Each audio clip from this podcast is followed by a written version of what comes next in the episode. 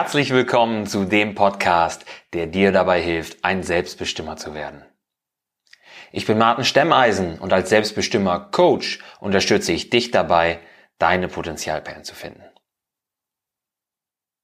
Nachdem wir bereits in einer früheren Folge darüber gesprochen haben, wie wichtig der richtige Treibstoff ist, um als Selbstbestimmer durchstarten zu können, geht es heute darum, diese Energie nicht nur für Gehirnjogging zu nutzen, sondern auch für körperliche Aktivitäten. Denn du kannst noch so gesund essen, aber wenn du mehr isst, als du verbrennst, dann wirst du auch trotz und wegen des Grünkohl-Bananen-Smoothies zunehmen. Auch wenn es zum Glück ungleich schwerer ist, die gleiche Menge an Kalorien durch frische, vollwertige, gering verarbeitete Lebensmittel aufzunehmen. Wohingegen auf der anderen Seite Pizza, Vanilleeis oder Pombeeren schneller Kalorien reinspülen, als man glauben mag. Und trotzdem könnte man weiter essen, wenn man nicht richtig satt ist. Dabei ist es ein Problem, dass viele Leute glauben, dass sie alles bedenkenlos essen könnten, solange sie ein wenig Sport betreiben. Vorzugsweise natürlich Cardio, Ausdauerkram. Aus solchen Überlegungen heraus entstehen dann solche Situationen im Fitnessstudio, die dir vielleicht bekannt vorkommen. Nein, damit meine ich nicht den Typen, der in Strickjacke Bankdrücken macht. Ich weiß, also habe ich wirklich erlebt, jemand in Strickjacke, die fast geplatzt ist, weil der Typ da drin so breit war. Unglaublich, keine Ahnung, ob der sein T-Shirt vergessen hat. Oder ich meine auch nicht die Leute, die ihre 60 Minuten Training mit Selfies und WhatsApp zwischen den Sätzen füllen. Ich meine die abnehmwillige Frau auf dem Stepper, die gleichzeitig die Gala liest. Oder den abnehmwilligen Typen auf dem Liegefahrrad, der im Fernsehen Skilanglauf guckt. Nicht selten ist das der einzige Punkt auf ihrer To-Do-Liste im Fitnessstudio. Zwei, vielleicht dreimal pro Woche, 30 Minuten Cardio. Das sollte doch locker reichen, um die tägliche Snack Attack und den steigenden Trend auf der Waage auszugleichen. So sehr ich mir das für diese Leute, aber auch für dich und mich wünschen würde, ja, dass das so einfach wäre, so sehr muss ich uns aber alle enttäuschen. Bleiben wir mal kurz bei der Frau auf dem Stepper und dem Mann auf dem Liegefahrrad für die ich den größten Respekt habe, verstehe mich nicht falsch. Jemand, der ins Fitnessstudio geht, hat prinzipiell doch die Absicht, etwas zu verbessern oder zu verändern und beweist damit mehr Ehrgeiz und mehr Willen zu Veränderungen und zu Handlungen als die anderen, die immer nur über Veränderungen reden. Also größter Respekt für diese Leute, von denen ich gerade rede. Nur leider heißt das ja aber nicht gleichzeitig, dass nur weil sie im Fitnessstudio auftauchen, dann auch alles richtig machen. Ich meine, bei den ganzen Leuten, die in irgendeinem Fitnessstudio angemeldet sind und wenn du dich im Freundeskreis mal umhörst, das sind wirklich viele, dann hätten wir doch dieses gesamtgesellschaftliche Phänomen beziehungsweise Problem des steigenden Übergewichts und der damit einhergehenden vermeidbaren Krankheiten und Todesfälle gar nicht. Oder wenigstens nicht in diesem riesigen Ausmaß, dass jeder zweite übergewichtig ist. Was schätzt du? Ja, lass mal, lass mal über Zahlen sprechen. Was schätzt du, verbrennt der Typ während seiner gemächlichen 30 Minuten auf dem Fahrrad? Sagen wir mal, er wiegt 80 Kilo und damit 10 Kilo mehr, als sein Arzt ihm empfiehlt. Denk mal kurz drüber nach. Hm, in der Zeit kann ich hier ein paar Eckdaten für die Frau vorstellen. Auch die Frau hat sagen wir einfachheitshalber mal 10 Kilo mehr als das, was für ihr Alter und ihre Größe als gesund angesehen wird. Sie wiegt aktuell 65 Kilo und hat im Übergewicht ebenfalls für ruhige 30 Minuten auf ihrem Stepper den Kampf angesagt. Was verbrennt sie wohl in dieser Zeit? Und angenommen, die beiden sind vielleicht ein Ehepaar, ein Paar, die sich das auch gemeinsam auf die Fahne geschrieben haben. Ne? Die wollen nicht nur für sich fit werden, sondern die wollen auch gesund bleiben, damit der jeweils andere von ihnen länger was hat. Äh, damit man eben nicht zum Pflegefall wird und dem anderen zur Last fällt, damit man dem anderen keinen Kummer bereitet vielleicht. So, die beiden sind ein Paar.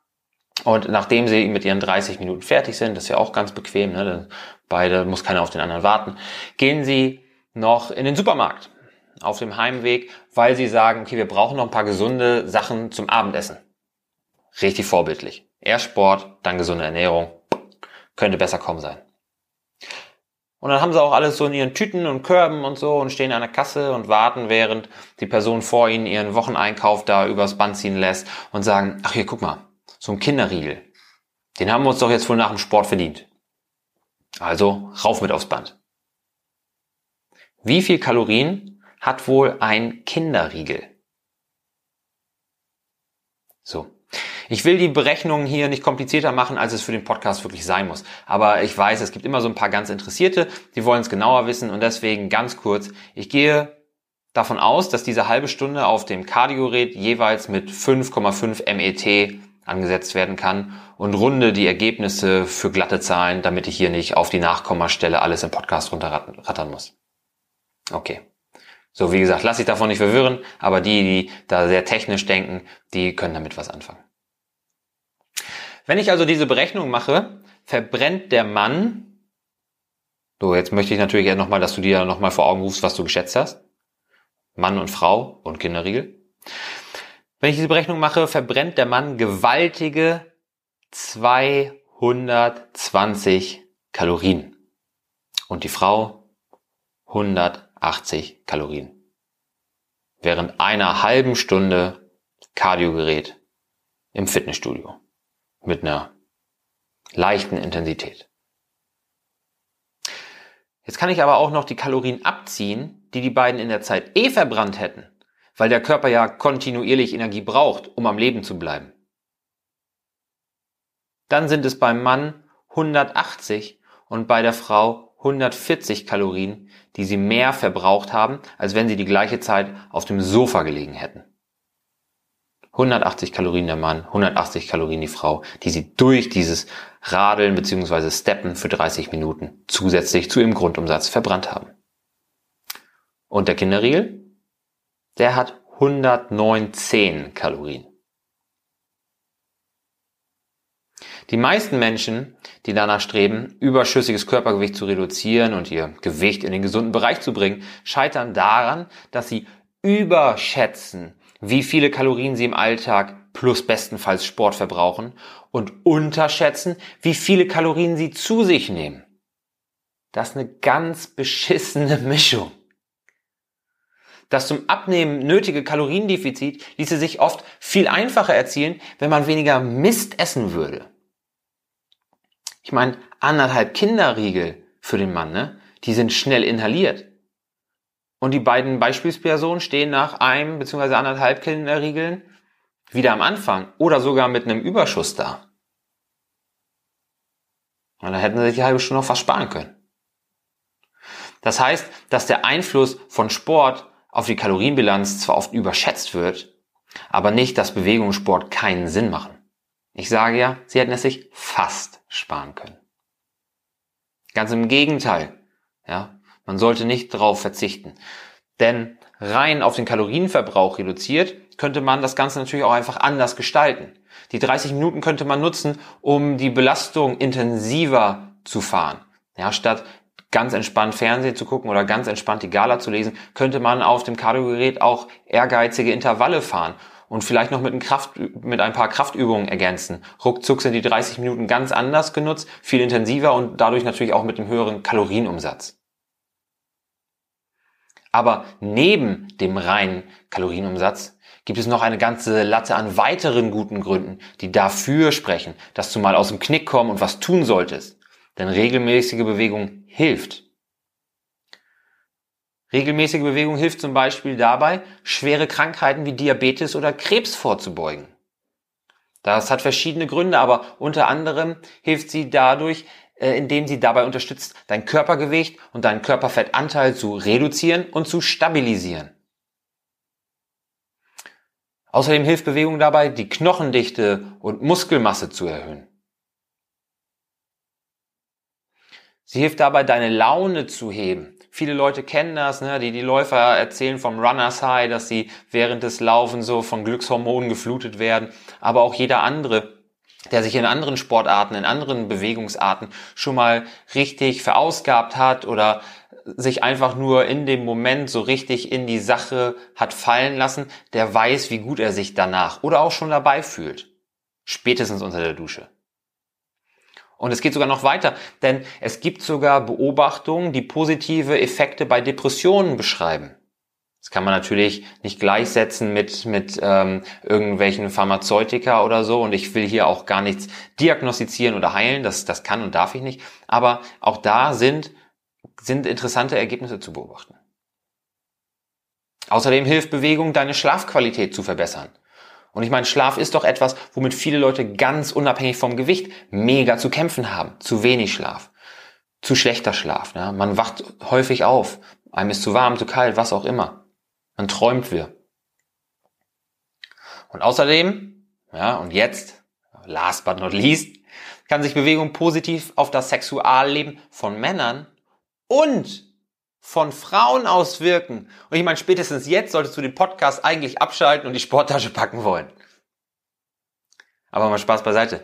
Das Beste daran ist, neben diesen ganzen positiven Effekten, von denen ich gerade gesprochen habe, es sind praktisch keine Nebenwirkungen bekannt. Ja, natürlich besteht ein höheres Verletzungsrisiko, wenn du auf dem Fußballplatz bist, wenn du laufen gehst, wenn du Fahrrad fährst, als wenn du einfach nur daheim auf der sicheren, gemütlichen, weich gepolsterten Couch liegst. Aber das ist jetzt ja keine Nebenwirkung, wie man sie zum Beispiel von Tabletten bekommt. Wenn man all diese Vorteile und positiven Effekte regelmäßiger Bewegung in Pillenform bringen und verkaufen könnte, wäre dieses Präparat eine Wunderpille, die Milliarden wert wäre.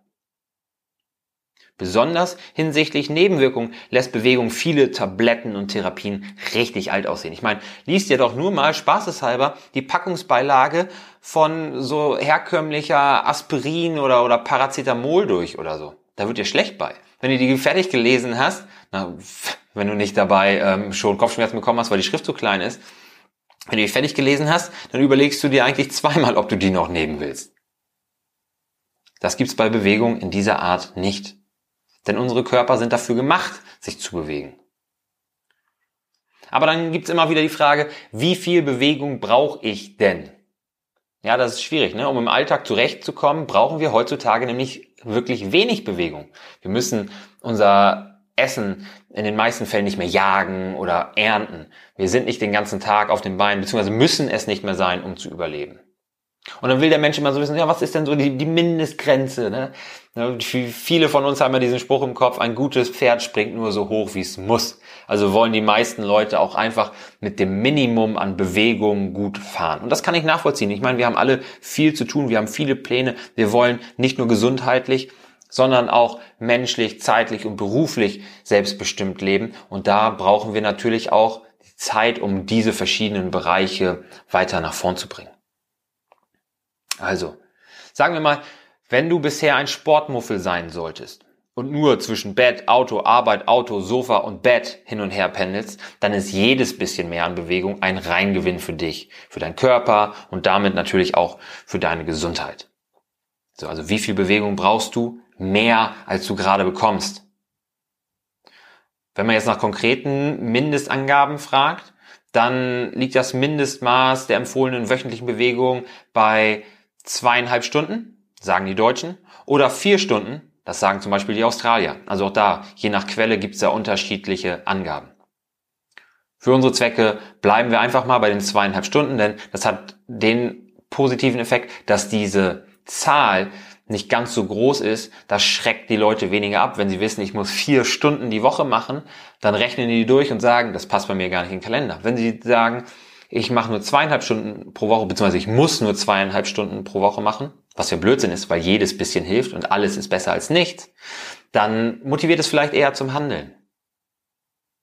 Und zu dieser Art von Bewegung, die du machen musst, die du deinem Körper zugutekommen lassen solltest, gehören auch schon zügige Spaziergänge oder auch das Liegefahrrad im Fitnessstudio. Denn die Hauptsache ist, dass du überhaupt was anfängst und das dann auch langfristig durchziehst. Also wenn Spazieren gehen, lange Spazieren gehen oder auch Liegefahrrad fahren zu deinen Favoriten gehört, dann mach das. Ne? Jedes bisschen hilft, um deine Gesundheit zu verbessern.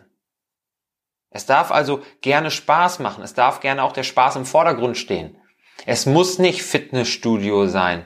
Na? Es muss nicht Turnen sein oder so. Ich meine, bist du vielleicht eine Wasserratte? Dann geh halt schwimmen. Oder liebst du Musik? Dann mach Zumba. Sagst du, ich bewege mich nicht nur wenig, ich komme auch wenig in Kontakt mit Menschen? Ja, dann probier Rugby. Da ist Körper, körperliche Nähe auf jeden Fall vorprogrammiert. Ganz egal. Hauptsache, es macht Spaß und du machst es langfristig regelmäßig. Sobald es allerdings um konkretere Ziele als die reine Gesunderhaltung geht, zum Beispiel um den klischeehaften, aber sehr erstrebenswerten, stabilen Bizeps, um schlanke definierte Muskeln oder aber um eine konkrete Leistung in einer Sportart, zum Beispiel Tennis, Rangliste irgendwie weiter erklimmt oder eine bestimmte Zeit beim 10 Kilometer Lauf oder bestimmte Kraftwerte im Kraftdreikampf. Ja. Sobald sowas im Vordergrund steht, kommst du mit diesen allgemeinen Vorgaben natürlich nicht weit. Dann wird spezifisches Training nötig, um dein Ziel so effizient wie möglich zu erreichen. Denn Schwimmen macht dich nicht zum guten Läufer und Zumba lässt dich keine superschweren Gewichte heben. Aber das richtige Training für spezifische Ziele ist ein ganz anderes Thema. Da kann man zu jeder einzelnen Sportart und zu jedem einzelnen Ziel, das man der Sportart zuordnen kann, natürlich eigene Podcasts machen. Und damit meine ich nicht eigene Folgen, sondern ganze, ganze Podcast-Reihen füllen. Wenn es dir mit der gesundheitlichen Bestimmung ernst ist, dann packst du das Thema Bewegung also zukünftig endlich an. Und nicht irgendwie zukünftig, sondern so schnell wie möglich. Am besten jetzt. Denn ich bin mir sicher, dass du für eine Beförderung oder ein wichtiges Projekt nicht mit der Wimper zucken würdest, zweieinhalb Überstunden pro Woche zu machen. Ich meine, die Chancen stehen gut, dass du in hektischen Zeiten schon viel mehr Überstunden in eine Woche gequetscht hast als popelige zweieinhalb. Trotzdem scheint der Zeitaufwand immer wieder etwas abzuschrecken und der erste Posten zu sein, der gestrichen wird, sobald ein spontaner Termin im Kalender Platz finden muss. Ja, da fliegt Sport bei vielen immer als erstes raus. Mein Tipp deshalb für dich?